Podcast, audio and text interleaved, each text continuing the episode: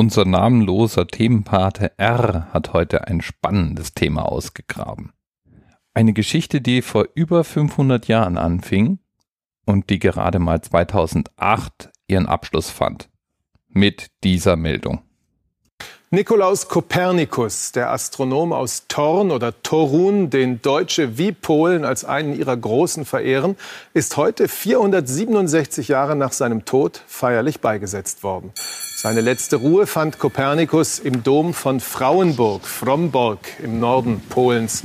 Dort waren seine Gebeine vor fünf Jahren in einem namenlosen Grab gefunden worden. Eine DNA-Analyse soll den Fund bestätigt haben. Mit seiner Theorie, dass sich die Erde um die Sonne drehe, hatte Kopernikus die Wissenschaft revolutioniert. Ja, und da dachte ich mir, Moment mal, was?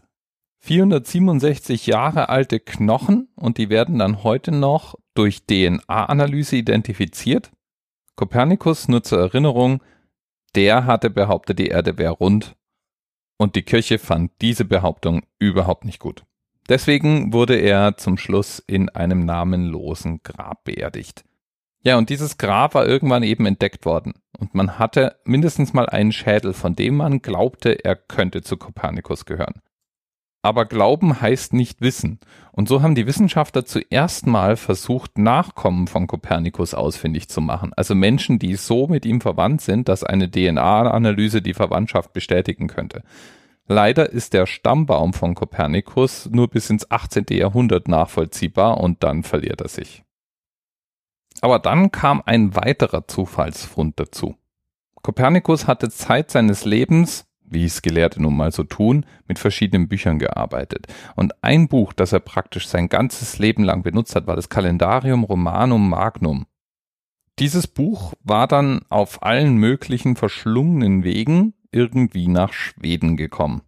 Und in dem Buch hat man zwölf Haare gefunden. Von denen nahm man nun den genetischen Fingerabdruck und verglich die mit einem Zahn aus dem Schädel, den man gefunden hatte, und mit verschiedenen Knochen. Stellte sich raus, dass zwei dieser zwölf Haare identische DNA haben zu den Knochenfunden in Polen. Und so kann man jetzt endlich Kopernikus 467 Jahre später ordentlich beerdigen, hat es dann auch getan und damit sozusagen eine Art moderne Wallfahrtsstätte geschaffen. Aber da hört es noch nicht auf. Mit dem Schädel ist man in der Lage, auch ein Gesicht zu rekonstruieren. Und so hat man dann jetzt nicht nur eine Grabstätte im Dom in Warschau, zu der man fahren kann, um Kopernikus Grab zu besuchen, Nein, man kann auch sein Gesicht bewundern, als hätte er eine Fotografie von sich hinterlassen. Bis bald. TMRS 10, 9, 8. The experience of 47 individual medical officers. Was hier über die Geheimzahl der Illuminaten steht. Und die 23. Und die 5. Wieso die 5?